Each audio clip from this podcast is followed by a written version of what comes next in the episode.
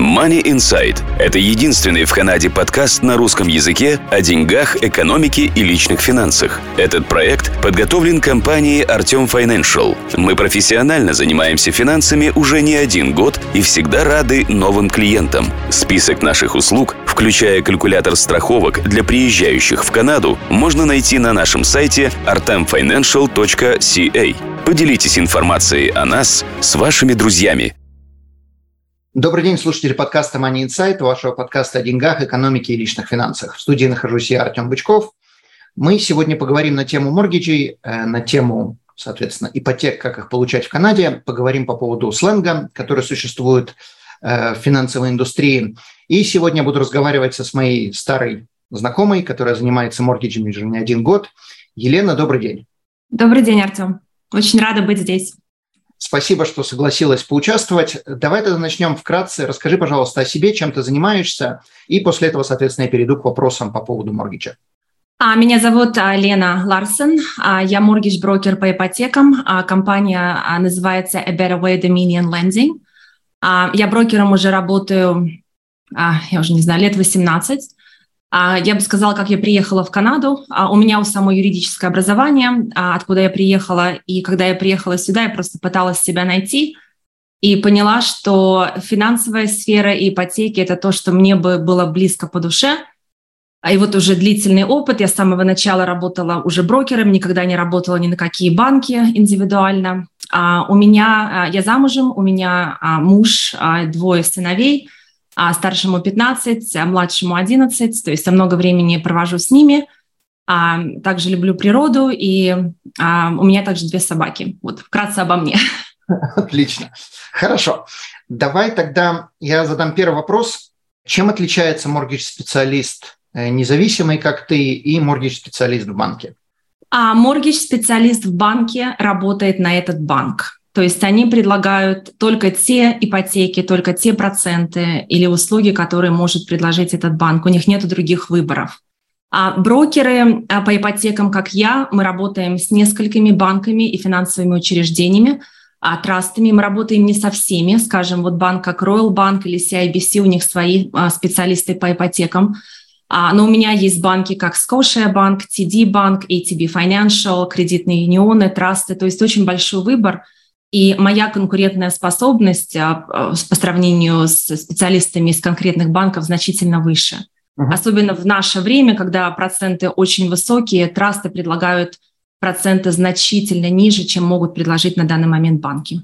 Угу. Ну, насколько я понимаю, они предлагают не только проценты, но еще даже лучшие условия, как, например, там penalties, если человек прерывает свою... Да. Абсолютно верно. У трастов пенальти будут а, штрафы, то есть они будут раза в три меньше, чем в банке. А на тот же тип ипотеки, скажем, закрытый нам на 5 лет, э, фиксированный процент, а также а, предоплаты в трастах лучше. То есть единственная разница между банком и трастом – это в трасте заходишь на интернет, на их портал и проводишь все операции, либо кому-то звонишь, то есть не можешь физически прийти в бранч с кем-то поговорить, но всегда можешь пообщаться по телефону, либо через портал. Угу. А, но там гораздо, я считаю, выгоднее условия. Не, ну я абсолютно с этим согласен. То есть если у вас есть, стоит выбор – выбирать банк или же выбирать э, независимого моргидж-брокера, всегда выбираете независимого моргидж-брокера. Ну, конечно, здесь будет очень сильно зависеть от опыта человека. То есть, если вы выбираете какого-то человека, который только начал в этой индустрии, или моргидж-брокера в банке, который там сидит 20 лет, но здесь вопрос уже будет э, опыта, а не банка. Но при всех прочих равных однозначно выбирайте независимого. Окей. Какая роль риэлтора и моргидж-специалиста, э, чтобы у людей было представление, кто такой риэлтор вообще, и кто такой моргидж-специалист, насколько они отличаются вообще, схожие их вещи, что они делают, или вообще различные. Да, это очень хороший вопрос, Артем, потому что часто люди путают, они думают, что я риэлтор. Риэлторы – это люди, которые конкретно помогают вам найти недвижимость, помогают вам найти, а, договориться о цене, подписать контракт, то есть это их основная цель. А специалисты по ипотекам, mortgage-брокеры, да, они помогают вам именно с финансированием. Если вам, у вас нет денег вот в этой сумме, чтобы заплатить за недвижимость в наличной форме, и вам нужно финансирование, вы обращаетесь к брокеру. Uh-huh. А, в основном, когда вы звоните э, риэлтору, а, прежде чем они могут вам что-то начинать показывать, если вам нужна ипотека, они вас сначала отправят а, к специалисту, как ко мне, чтобы мы могли понять, на какую сумму мы можем рассчитывать.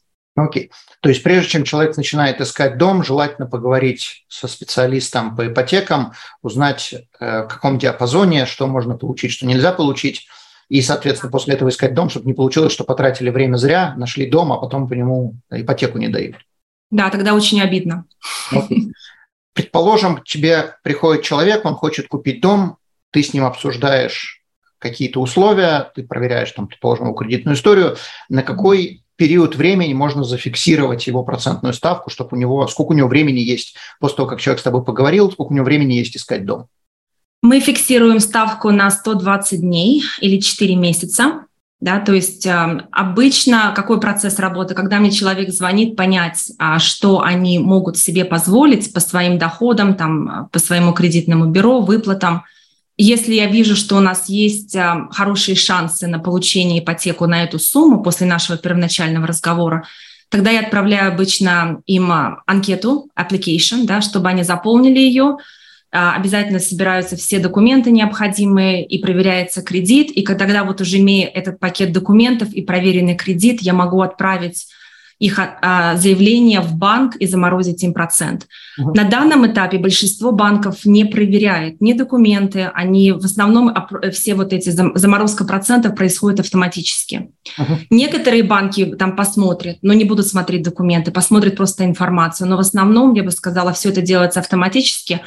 А в данной ситуации, когда проценты сказочно растут а, не в нашу пользу, а всегда хорошо заморозить их сейчас, чтобы, по крайней мере, мы знали, что если они взлетят, у вас уже этот процент гарантирован. Угу. Самое главное, что вот когда процент гарантирован 4 месяца, что очень важно, что вы должны найти недвижимость и получить ключи. Да? Вот в день получения ключей должен впадать вот в этот период 120 дней. Окей. Okay. Но если процентная ставка, предположим, падает, то человек не обязан быть вот с той процентной ставкой, которую ты заморозил, он будет с более низкой. Абсолютно верно, да. Okay. Э, если... Может быть, даже, Артем, ситуация, когда мы заморозили 1% в одном банке или в трасте, и вдруг, когда они купили, какой-то другой траст предлагает какой-то промоушен. Uh-huh. Да? Мы всегда можем, мы не привязаны к одному, мы можем идти еще куда-то. Окей, okay. то есть никаких обязательств у человека быть с этим конкретным банком нету? Абсолютно. Окей, okay. хорошо, отлично. Давай тогда поговорим по поводу э, mortgage сленга. Попытайся вкратце рассказать, что, что эти слова значат. Я тебя буду спрашивать слова, соответственно, и ты будешь рассказывать, что это означает. Что такое пост-трейд? Э, как бы я приведу пример. Люди часто смотрят, заходят на какой-нибудь там интернет-сайт, смотрят разные проценты и видят очень большую разницу между одним банком и другим. Там, предположим, числа вообще с потолка беру. У одного банка они видят 5%, у другого э, банка видят 7%. Почему такая большая разница? И я подвожу к моему вопросу, что такое пост-трейд, как это связано? Ну, простой вопрос. Банки используют posted rate в основном для того, чтобы рассчитать штраф, который люди будут платить, если они досрочно погашают свою ипотеку. Uh-huh. Досрочное погашение ипотеки происходит в случае, скажем, продажи. Вот купили дом, пожили там пару лет, нужно переехать по любой причине, то есть есть а, вероятность, что банк возьмет штраф, и они смотрят на posted rate, чтобы этот штраф рассчитать, разумеется, в свою пользу. Okay. Когда они дают вам процент на ипотеку, да, когда мы подаем, подаем на ипотеку, и мы видим их posted rate, они обычно предлагают какую-то скидку, там, допустим, процент, полтора ниже своего posted, да. Поэтому есть такая разница, что, скажем, заходим на один банк, видим огромные высокие проценты, а в другом они ниже, потому что это уже больше маркетинг, я считаю, ну, что... В другом показывают пост-трейд, в другом показывают тот самый, который вы получите который получите, да. да. Но в обоих банках вы по большому счету можете получить тот же самый процент. Просто они по-разному это показывают, но конечный результат, э, конечный процент, который человек будет платить, возьмем на секундочку, э, как бы отодвинем в сторону э, штрафы, но если человек берет моргич, то и в том, в другом банке по большому счету можно получить тот же самый процент. Да, плюс-минус, фактически в том же диапазоне, да. Окей. Нужен ли пост-трейд для того, чтобы э, получить сам моргич? То есть рассчитывается он как-то или он берется только для э, штрафов? Для получения ипотеки в основном, как это происходит, мы смотрим на процент, который банк предлагает на ипотеку. Скажем, вот, к примеру, а, если процент 5, а чтобы получить моргич и квалифицироваться на него, мы должны добавить к, этой, к этому проценту 2. То есть, скажем, если по контракту ваш процент 5, мы вас квалифицируем на ваш процент плюс 2 или вот этот стресс-тест, да, стрессовый тест, который правительство вело, то есть мы уже квалифицируем под 7. Угу, окей. И... То есть фактически rate на это не влияет. Будет влиять уже конкретный процент, который вам даст банк, да, угу. плюс 2. Вы не платите банк плюс 2, вы не платите этот процент в итоге, но это для квалификации только. Окей. То есть постатрейт – это одна штука, там, скажем, 6,5% для штрафов, mm-hmm. а процент для того, чтобы получить моргич – это тот самый, который вы будете платить официально, плюс 2% для того, чтобы посчитать. Что, вот ты сказала, что такое квалифицироваться. Что это такое? Что это за процесс такой?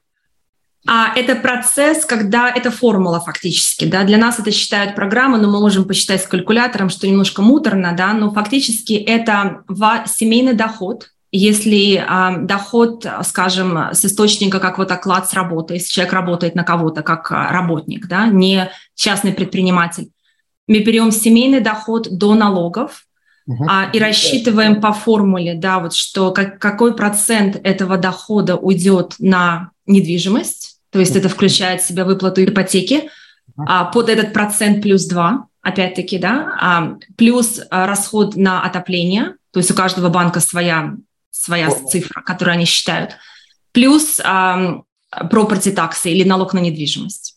И, То и есть вот это... Кондофи тоже? Кондофи 50% кондофи. Да, то есть мы обычно пользуемся программой, мы это все вносим в программу, и она для нас все это хорошо считает. Okay. Когда мы кладем меньше 20% первоначального взноса и присутствует страховка, которую мы, наверное, тоже можем затронуть, uh-huh. вот эта цифра, формула, да, расход на недвижимость, она не может составлять 39% семейного годового дохода. Окей. И вот как бы мы тогда вот к следующему сленговому слову подходим. Что такое TDS GDS? Вот ты уже затронула цифры, но вот давай поговорим. Да, то есть вот этот расход на недвижимость – это GDS, Gross Debt Servicing, да, то есть это расход на саму недвижимость. TDS – это, это полная задолженность, которая есть у данного клиента. Скажем, это расход на недвижимость плюс какие-то другие еще месячные выплаты, которые у них есть. Uh-huh. А, это машина, выплата за машину, скажем, это самый большой обычный расход. Поэтому никогда не, рекомендую, не, не рекомендую покупать машину до покупки недвижимости, лучше всегда подождать. А если есть какие-то там студенческие выплаты, если есть какие-то кредитки, какие-то там еще задолженности, вот именно месячная выплата для нас играет более важную роль при расчетах, чем сама сумма задолженности. Угу. И ты сказала, да, вот 39% это 39% только по моргиджу, ну вот эти вот моргидж, property tax и тому подобное. Да. 39% все вместе, то, что у человека есть моргидж плюс кредитки, плюс э, суда и еще что-то. Да, это уже будет TDS, вот эта формула будет 44%. Окей, то есть 39... То есть недвижимость 39, на все остальное плюс недвижимость 44. Окей, хорошо. Да. Э, тогда вопрос, если у человека есть кредитки, кредитные линии, но они не используются, то есть лимит по ним большой, но балансов там нету или очень маленький. Э, будет ли как-то вот этот вот большой лимит, который человек может теоретически взять в долг, будет ли он как-то фигурировать, мешать, мешать да, по получению моргиджа?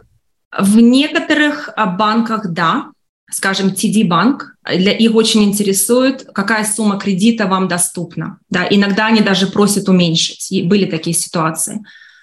Другим банкам и трастам абсолютно это никакой роли не играет. Главное, они смотрят только на задолженности. И так как у меня TD-банк – это мой не единственный банк, если я вижу, что это может быть для них проблемой, разумеется, мы туда даже не пойдем. Мы пойдем в другой банк или траст. Хорошо. Тогда давай поговорим по поводу доходов. Что такое доход? Э, я тебе буду закидывать словами, и ты мне будешь говорить да, нет или может быть. Угу. Зарплата считается доходом? Считается, смотря какая зарплата. Если это полный оклад на полную ставку, считается, мы используем до налогов. Если зарплата на, на половинную ставку part-time, да, а это будет считаться, если часы не гарантированные после двух лет, Угу. Если часы какие-то минимальные или гарантированные есть, мы можем использовать ее фактически сразу. Окей, хорошо. Комиссии, то есть человек работает на комиссию, получает там какие-то комиссионные, будет ли это считаться? Да, нужно два года. Окей. Canada Child Benefit, то есть деньги, которые государство платит на ребенка. Да, в основном большинство банков и трастов им нужно, чтобы ребенку было или детям не больше 13 лет. Хотя у нас есть а, несколько трастовых компаний, которые рассмотрят до 16 лет. Окей. Okay. Uh, unemployment, если человек находится на unemployment. мы не можем это использовать. Единственное исключение, если, скажем, дама находится в декретном отпуске, uh-huh. да, и у нее работодатель до сих пор держит ее должность и ждет ее возвращения. То есть если работодатель нам подтвердит, что она возвращается в течение, там, скажем, следующих 12 месяцев, у нее такая-то зарплата, мы можем использовать всю зарплату. Окей. Okay. И как бы это э, берется в расчет зарплата или unemployment, который человек сейчас получает? Девушка? Зарплата. Unemployment не берется. Окей, okay, mm-hmm. хорошо. Э, алименты или child support. В Канаде это две разные вещи. Соответственно, я для тех, кто не знает, э, алименты mm-hmm. это то, что люди получают, когда они разводятся и неправильно говорю, есть spousal, давайте так, spousal support, child support. Spousal support – это супруги получают, когда они разводятся, один поддерживает другого финансово по постановлению суда, или же если они договорились. И child support, если э, есть дети, и дети остаются со вторым супругом, и, соответственно, первый супруг поддерживает э, семью финансово, детей финансово. Соответственно, можно ли использовать child support и spousal support? Можно. Но должно быть все очень официально, то есть нам нужны специальность, а, официальные документы, решения суда, скажем, да. Нам нужно либо uh, separation agreement, как это сказать, что э, договор по разводу, где они просто еще не развелись официально, но договорились, да, где все это обговорено. И также нам нужно будет предоставить распечатки из банка, показать, что на самом деле эта сумма приходит стабильно на счет, там, скажем, за последние три месяца. Мы можем и тот, и тот использовать, и алименты, и support на, на детей. Да. Окей. Okay. Если человек э, находится на disability и получает или disability от CPP, или disability от страховой компании, можно ли это использовать э, как доход? Да, если это длительная disability. Скажем, mm-hmm. если это короткая, очень короткий срок, нет. Но если это длительная, скажем, там у нас есть письмо от страховой компании, которое нам говорит, что вот это, скажем, до, скажем, 25 года с, с возможностью рассмотрения. То есть в основном это считается длительное. Да, мы можем использовать все 100% disability, мы даже можем какое-то процентное соотношение к этой сумме добавить, потому что этот доход не облагается налогом. Окей. Okay. Для тех, кто нас слушает и не знает, какое сегодня дату, мы говорим 25 число, сегодня конец октября 2022 года. Окей, okay, хорошо. Значит, с этим разобрались. Теперь давай подойдем к другим сленговым словам. Э, часто люди не понимают, что такое variable, что такое fix, что такое close, что такое open mortgage. Давай поговорим, вот как это вообще работает, как это рассчитывается, откуда ноги растут в этом. Да, в основном э, люди часто путают, это правда. То есть в основном а, у нас ипотеки бывают либо открытые, либо закрытые, closed, либо open. Большинство ипотек, я бы сказала 95%, они все closed, они закрытые. И closed означает, что если ипотека выплачивается раньше окончания срока, вот скажем, ипотека на 5 лет, да, а будет штраф. Вот это единственное, что closed означает. Да? Okay. Штраф будет тоже варьироваться в зависимости от того, меняющийся у вас процент, либо фиксированный, то есть это другой тип. То есть у нас закрытые closed, либо открытые. Открытая ипотека за собой подразумевает, что можно выплатить ее в любое время без какого-либо штрафа. Uh-huh. В основном мы выбираем open этот тип. closed mortgage, окей, okay, хорошо. Да, но, но open mortgage, он может быть фиксированный процент, он может быть и меняющийся, да? Окей. Uh-huh. Okay. Закрытые ипотеки также тоже могут быть либо фиксированные, либо меняющиеся, да, но это самые популярные, это закрытые. Теперь разница между фиксированным процентом и... Ну, секундочку, прежде чем ты подойдешь к фиксированному и variable, э, сразу стоит вопрос, я подозреваю, что у слушателя он возникнет, зачем я тогда буду брать закрытый, если можно взять открытый?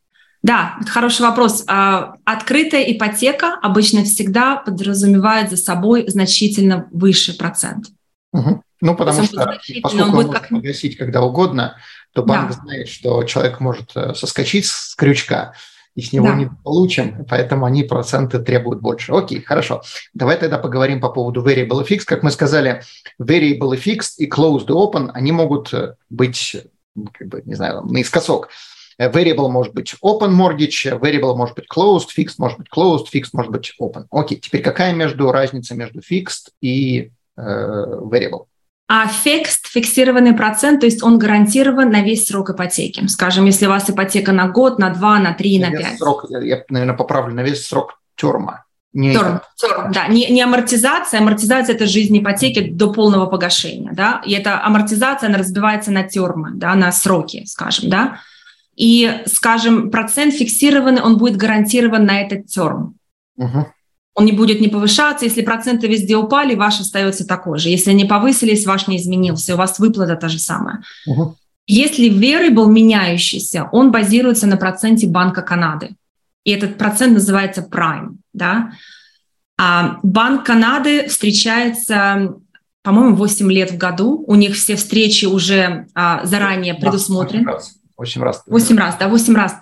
У них встречи уже заранее предусмотрены в начале года, они предоставляют полный список, когда они встречаются. Вот, скажем, они в следующий раз встречаются через 5 лет, 20, э, через 5 дней, а, 26 октября, и решают, что они делают с праймом, повышают его, либо понижают, либо оставляют таким же, да. А, то есть это основа меняющегося процента. И банк или траст, которым ипотека, они предлагают в основном скидку ниже прайма. Uh-huh. Да, то есть они, скажем, предлагают там сейчас вот популярное среди банков 0 4 ниже прайма. Угу. Когда трасты мне дадут 0,95 ниже прайма, то есть значительная разница на ту же самую ипотеку. Угу.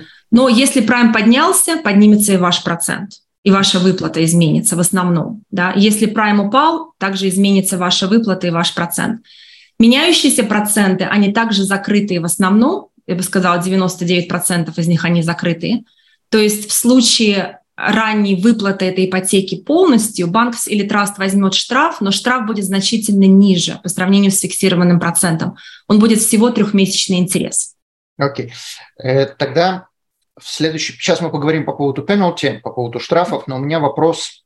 Э, вот если меняется процентная ставка за период, когда человек взял, предположим, человек взял variable, более популярные variable closed mortgage, Э, человек взял такой моргич, и за время его там, пятилетнего срока прайм поднялся или опустился, что будет конкретно с человеком? Будет ли он больше платить, или ему будет эта сумма недостающая, или наоборот, то, что он переплачивает, если прайм опустился, э, будет ли это уменьшать моргич, как это работает?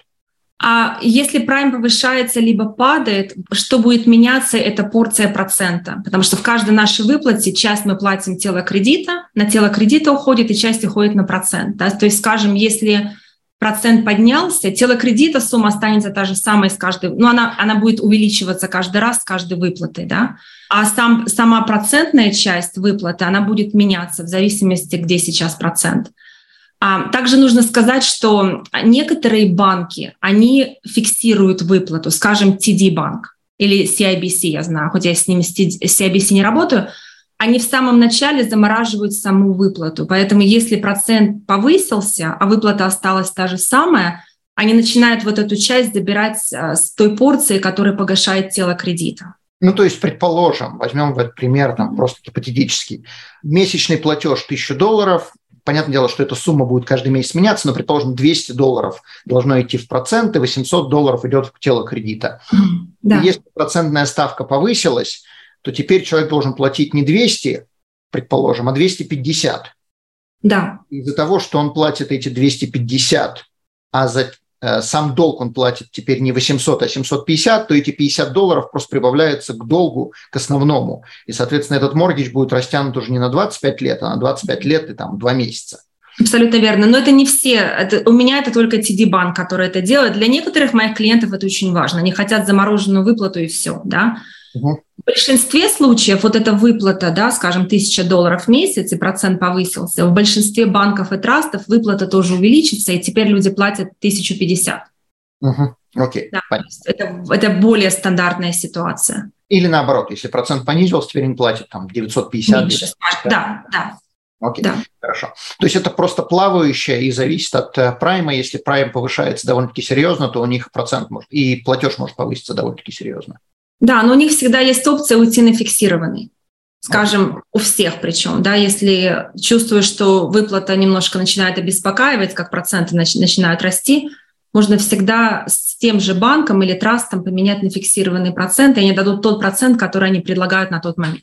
Окей, тогда теперь вопрос, почему сразу, во-первых, люди не будут брать фиксированный, и, то есть я, я знаю уже ответ, но, соответственно, подвожу тебя к вопросу по поводу пенальти часто выбор меняющегося процента исторически выгоднее всегда выбирать меняющиеся проценты, потому что когда мы прослеживаем да, за, за предыдущие периоды, что это всегда был более выгодный вариант, где люди платили меньшее количество а, интереса. Да, это один. Берем variable, то там процент будет ниже, чем если мы берем fixed. Да, абсолютно верно, да. Другой момент, который банки не любят особо разглашать, это штраф.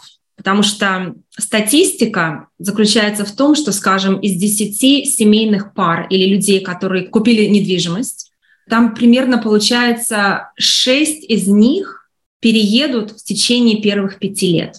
Uh-huh. Это по Канаде, да, то есть некоторые люди, они купили и будут жить, но в основном из 10 6 по какая-то будет причина, по которой они должны будут ее погасить. Ну, то есть, разумеется, 5, 5 лет, да? Ты сказала 5 лет? Да, из пятилетнего срока а, 6 людей погасят ипотеку в течение первых 36 месяцев, то есть О. чуть больше трех лет, да? Получается, да? То есть трех лет, три года, 38 месяцев, да. То есть в этом случае вступает очень серьезный штраф. Если особенно ипотека с банком и ипотека фиксированная на 5 лет, а, мы, разумеется, не знаем, какой штраф, но примерно прикинуть можно, скажем, если они погашают в течение первых там трех лет, он будет как минимум 4 тысячи на каждые 100 тысяч ипотеки. Ну, существенно. Я видел, когда я работал в RBC, там был один экстрим, когда человек погашал, я не помню, насколько заранее он погашал, но у него штраф был порядка 70 тысяч.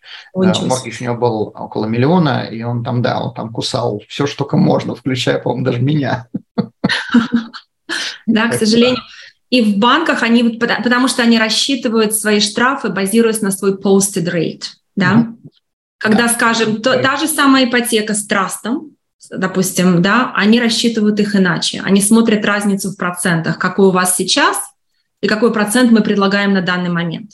Угу. Скажем, если ваш процент выше, чем мы предлагаем сейчас, тогда они возьмут разницу между вашим процентом и тем, что они сейчас предлагают.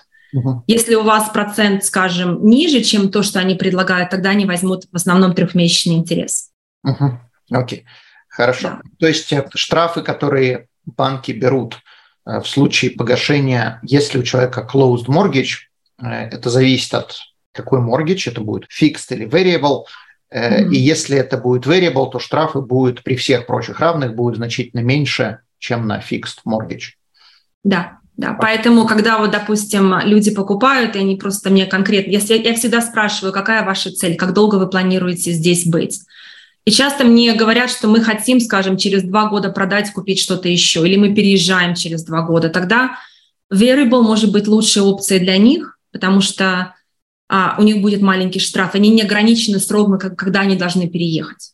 Ну, однозначно. И также желательно искать банки, где эти штрафы будут намного меньше, а это будут, скорее всего, какие-нибудь кредитные союзы. Скорее вот. всего, да. А есть ли разница вообще между кредитным союзом и банком э, в целом? То есть вот я имею в виду в данном случае, в случае ипотеки, не в случае там э, кредитных карточек или банковских счетов, а если к тебе человек приходит, и ты ему предлагаешь, вот давай сделаем с кредитным союзом, он никогда в жизни такой кредитный союз не слышал, боится, что там кредитный союз может обанкротиться, закрыться, может там вообще два человека работают, какая-нибудь шарашкина контора. Mm-hmm. Есть ли какие-то разницы в плане э, надежности кредитных союзов или там банк лучше или наоборот хуже? Ну, оставим на секунду пенальти в покое, мы пенальти поняли, что будет больше у банков. Кредитные союзы очень стабильные. Они та же самая стабильность, что и у банка. Мне то же самое с трастами спрашивают, а насколько стабилен траст? Ну, во-первых, траст или кредитный союз дает вам деньги. То есть риск больше на, у них э, по отношению к вам, да, не наоборот, вы им деньги не даете. Большая, самая большая разница между банком и кредитным союзом, что если, скажем, вы купили, скажем, недвижимость в Альберте и хотите переехать в Онтарио, вы можете этот моргидж банковский портировать а, в Онтарио, потому что банки, они национальные, они по всей Канаде. Кредитные союзы, они местные, они только вот в нашей провинции и все. Поэтому, скажем, вот ATB Financial – это фактически кредитный союз. Многие это не знают, да, ATB банк.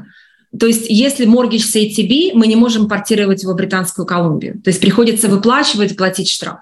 У них часто хорошие проценты, у них есть, добывают неплохие условия, хорошие припейменты, хорошие проценты. То есть э, я тоже работаю с кредитными союзами.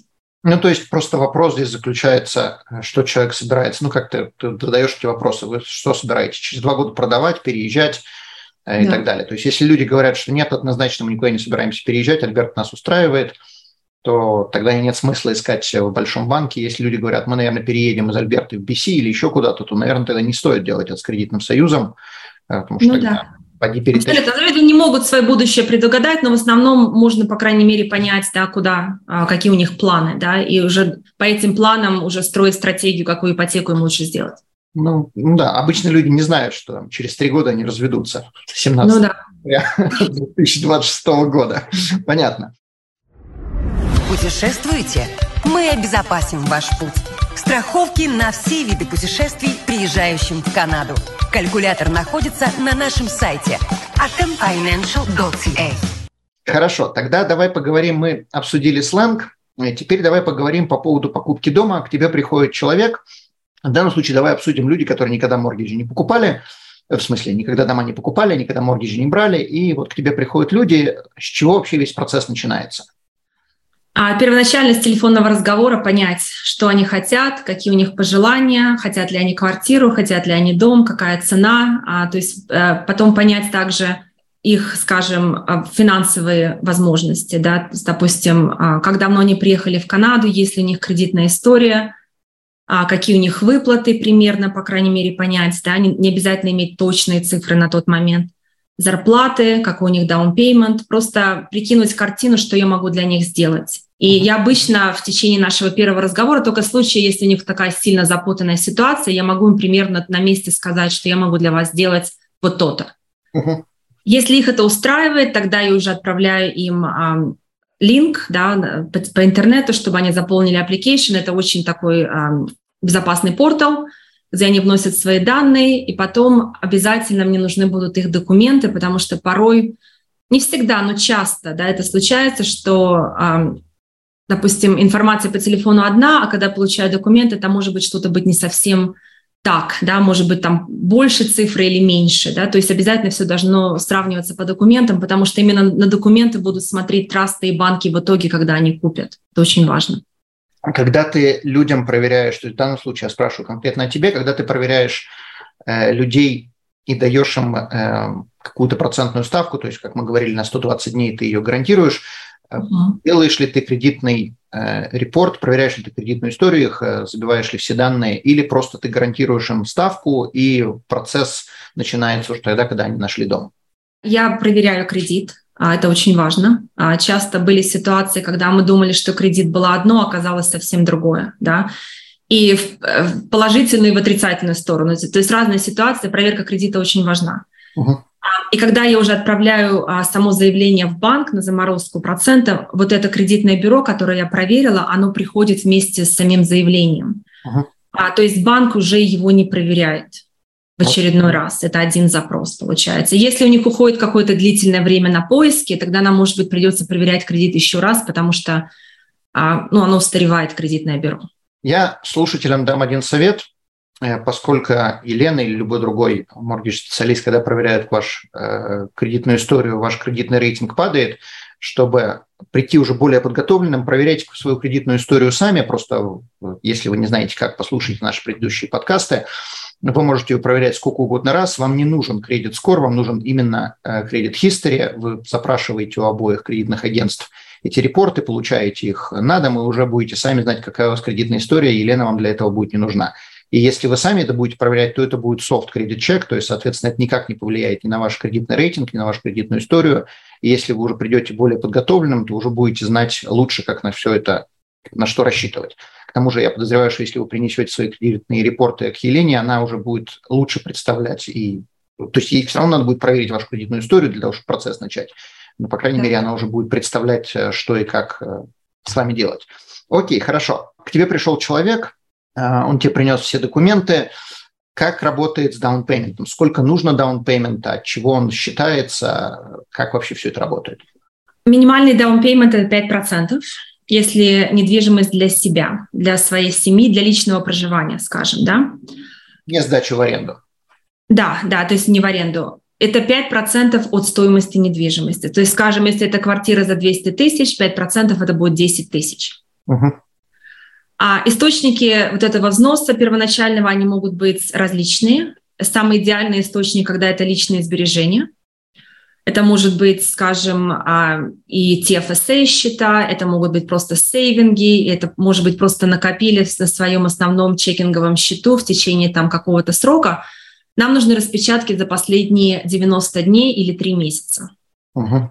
И банк э, смотрит на распечатки, смотрит на транзакции. То есть мы не можем просто показать, вот у нас баланс такой-то, да. Нужно обязательно транзакции, потому что их интересует история счета, что пришло в основном, их больше интересует также, что ушло. Uh-huh. Допустим, если, а, скажем, пришел какой-то странный депозит, который не ваша зарплата, да, а они могут спросить, откуда. Ну, разумеется, это не может быть депозит маленький, там 200 долларов, но если это тысяча, больше, да, и если это там несколько серия депозитов, они, они могут спросить, откуда. Да, да, поэтому если, скажем, вы планируете покупать, я никак не рекомендую иметь деньги в наличной форме дома где-то. Лучше положить на счет, зная, что эти деньги должны какое-то время пролежать, и мы должны предоставить распечатки за три месяца. Допустим, если есть наличка, и мы можем объяснить, откуда, скажем, привезли с собой, и вот у нас есть record of landing, где показано, что мы эти деньги везли, везли с собой, это одно дело. Но если ничего нету, то а, здесь наличку очень не любят банки. Да, да. Мне э, вспомнился один случай, не совсем в тему, но э, когда я работал в банке, ко мне в офис зашел коллега, который работал с бизнес-судами и очень долго смеялся. Он говорит, ко мне только что пришел мужик, э, ему нужна суда для покупки недвижимости. Залогом будет являться стадо овец. Стадо овец. в первую секунду он как бы вообще даже не правильно говорит, как, что, то есть к нему человек приходит, говорит, мне нужно то есть моргидж взять, и говорит, у тебя есть какие-то деньги, да, говорит, у меня есть стадо овец, вот могу их продать, соответственно, эти деньги использовать на down payment. То есть да. каждый, ты сказала, что э, откуда приходят деньги, неважно, но вот у кого-то деньги приходят от Если продажи он продаст стадо овец и предоставит нам bill of sale, может быть, мы даже можем это использовать. Да, соответственно, вот. Хорошо, значит, down payment мы разобрались. Если у человека от 5 до 20 процентов down payment, ему нужна страховка. Как эта страховка работает, как она считается, какие есть организации, которые эту страховку предоставляют? Страховку предоставляют страховые компании, у нас их три в Канаде, а, которые страхуют вот именно ипотеки. Да? То есть у нас а, CMHC, это Canada Mortgage and Housing Corporation, у нас Sagen, они раньше были Genworth, и также есть Canada Guarantee, это третья страховая компания.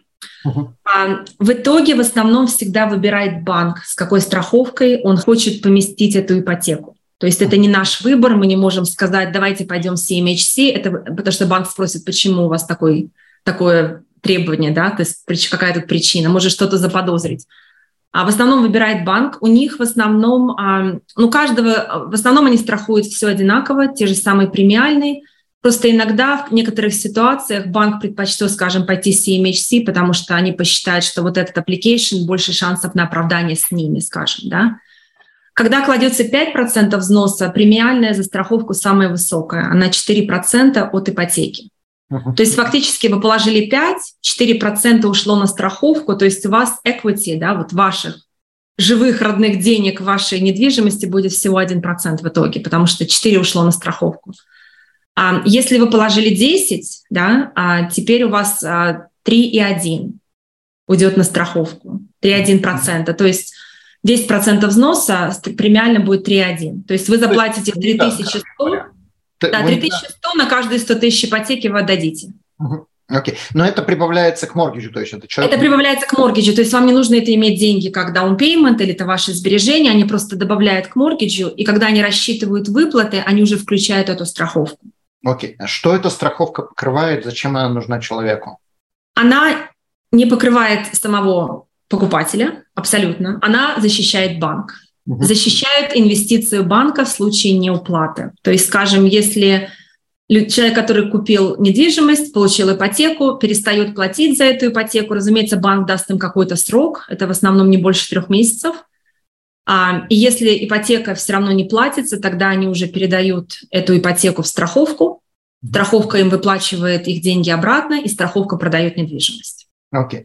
Есть ли какая-то разница, вот ты сказал, что есть три страховых компании, и банк сам решает, с какой компанией, есть ли разница между э, выплатами, сколько они прибавляют, если человек там down payment 5%, то есть, например, у CMHC это может быть 4%, а у mm-hmm. Или как она там называется сейчас, Agent, э, будет 3% или наоборот 5%, или это одна и та же сумма будет у всех? Одна и та же сумма. Окей. Одна и та же сумма, да. Окей. То есть для человека не имеет значения, с какой компании идет банк, в плане расходов у него это будет одинаково. Да. Окей, хорошо.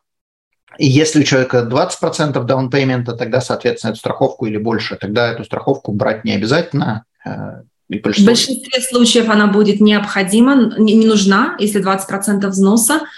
Есть исключения из правил, когда, допустим, какая-то специальная программа, скажем, программа для новых иммигрантов, когда у человека абсолютно нет кредита, даже с 20% банк может посчитать, что они хотят застраховать эту ипотеку. Либо иногда программы для частных предпринимателей, даже с большим даунпейментом, приходится все равно делать страховку. Окей. Okay. Как процесс получения ипотеки работает для людей, которые находятся на рабочей визе? Есть ли какие-то исключения из того, что мы говорили? Могут ли они получить что-то лучше, хуже или вообще ничего не получить?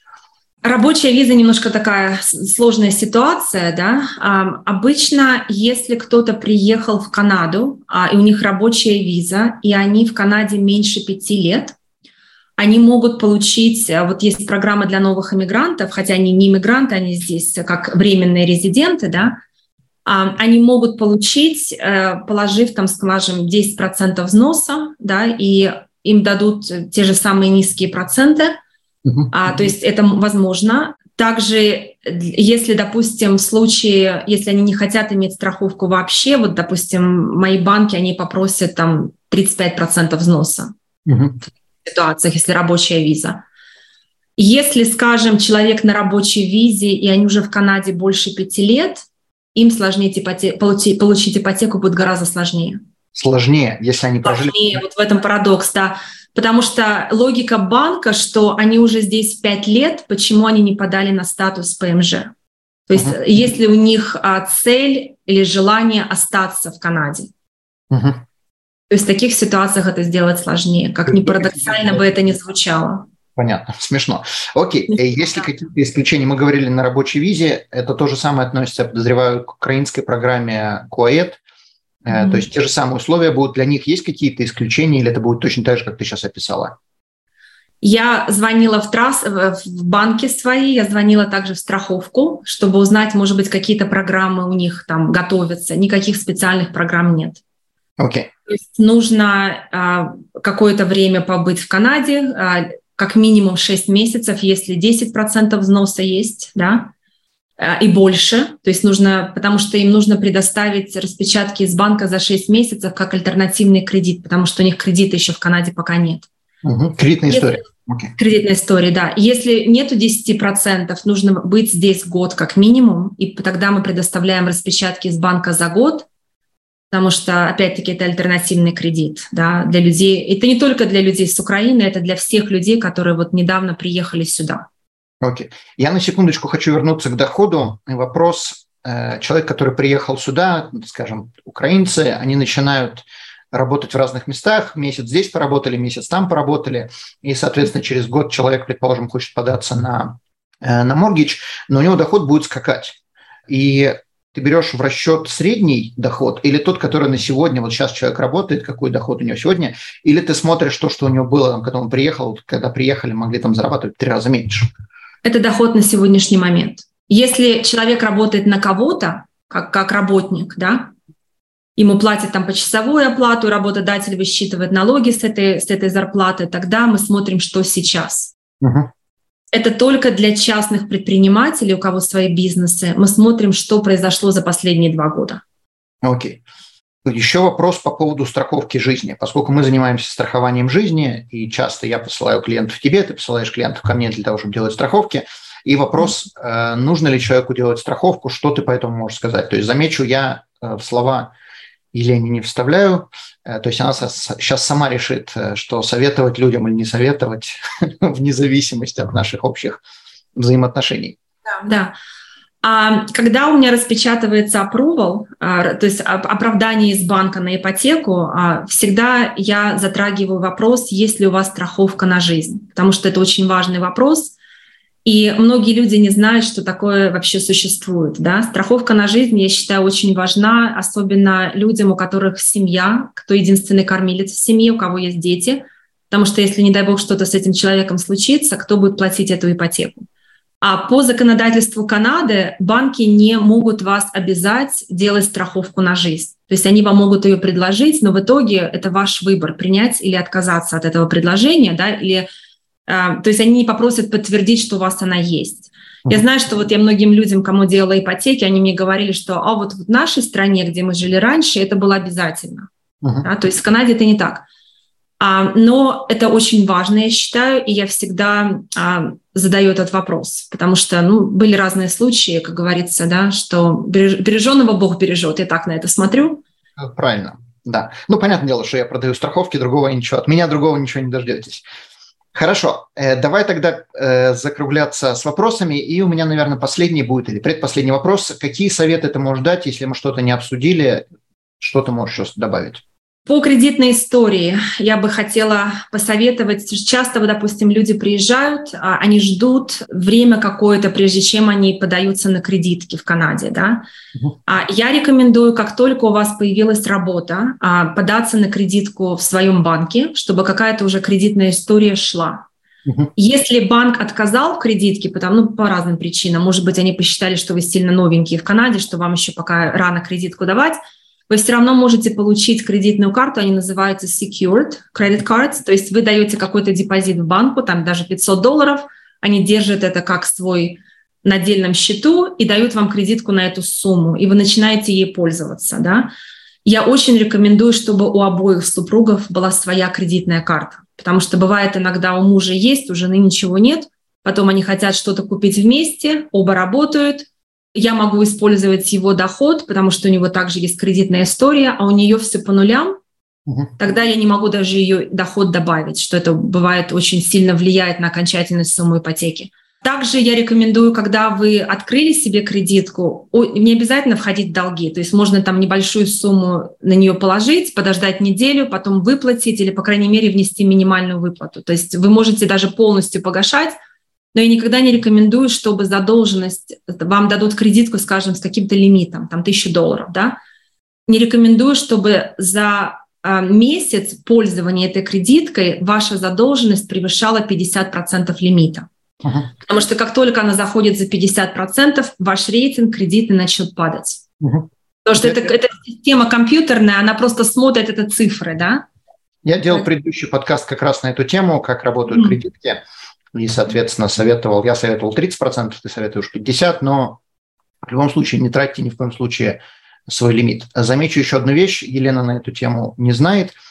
Э, мы сейчас э, заключили контракт с Neo Financial, и теперь я могу выдавать кредитки людям и обычные, и secured. То есть если у человека плохая кредитная история, он не может получить, или человек, предположим, не работает, и он не может получить кредитку обычным способом, пойти в банк, и банк не дает, то вы можете прийти ко мне – мы можем сделать кредитку даже с лимитом 50 долларов.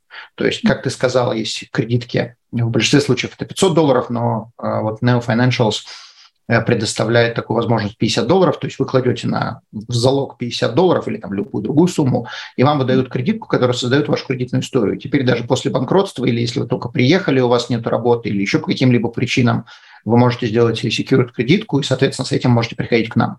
Окей, хорошо. Есть ли еще какие-то советы, прежде чем мы закончим? А, советы не входить в долги, не менять работу. Желательно, если у вас есть какая-то стабильная работа и вы хотите а, купить недвижимость, лучше, скажем, а, купить недвижимость, а потом какие-то изменения делать, потому что история на, на данном месте работы тоже играет роль, да. То есть я это рекомендую. Также я не рекомендую людям, которые, скажем, на кого-то работали длительное время, и вдруг раз они решили стать частным предпринимателем в этой сфере. В такой ситуации они не могут получить ипотеку, им нужно ждать два года. Ну, то есть если вы собираетесь покупать дом, вначале купите дом, потом э, меняете место работы. Меняйте свои, да, да, это я рекомендую. Окей. Отлично. Я думаю, что на этом нам следует заканчивать. Если ты хочешь дать свою контактную информацию, с какими вопросами люди к тебе могут обращаться, и также вопрос, могут ли тебе, к тебе обращаться люди из других провинций. Ты находишься в Альберте. Да, я, я, а, то есть у меня лицензия в Альберте и в Британской Колумбии. То есть я обычно, я помогаю только людям, которые хотят приобрести недвижимость либо в Альберте, либо в Британской Колумбии. Если у вас, а, скажем, желание, вы в Альберте находитесь, но вы хотите купить, скажем, что-то в Онтарио, я в такой ситуации не могу помочь. угу. а тогда вам лучше искать уже местного брокера на месте, да. Ну, то есть а, мне вопрос, где человек живет, а где он хочет купить? Где находится недвижимость, да. Да, окей. Хорошо. И у меня именно лицензия в Альберте, я сама в Калгари нахожусь, но я также получила два года назад лицензию в Британской Колумбии, потому что она близкая, мне, мне нравится Британская Колумбия, то есть я могу и там, и там помочь. Отлично. Требования по ипотекам, они везде одинаковые во всех провинциях. Угу. Поэтому там нет никаких специфических а, требований, да. А люди могут мне звонить. А, мой телефон 403 993 4333 а либо смс писать. Иногда мне пишут на Фейсбуке. Если честно, я очень редко Фейсбук проверяю, поэтому лучше на телефон, либо смс мне отправить, либо позвонить, либо на e-mail. Отлично. Ну, мы поместим контактную информацию под этим видео, под этим подкастом. Елена, огромное спасибо. Не будем больше задерживать. Не забывайте подписываться, ставить лайки, шерить, комментировать. И до новых встреч. Большое спасибо, что являетесь клиентами и слушателями нас. Данный подкаст сделан лишь для вашей информации. Компании, инвестиции, страховые продукты и другие материалы, упомянутые в подкасте, упомянуты лишь для ознакомления и не являются рекомендацией к действию. Так как мы не знаем вашей конкретной ситуации, то мы не можем нести ответственность за ваши действия после прослушивания подкаста. Пожалуйста, обращайтесь к специалистам, если вы не уверены, как поступить. Спасибо, что слушаете нас и не забывайте задавать вопросы.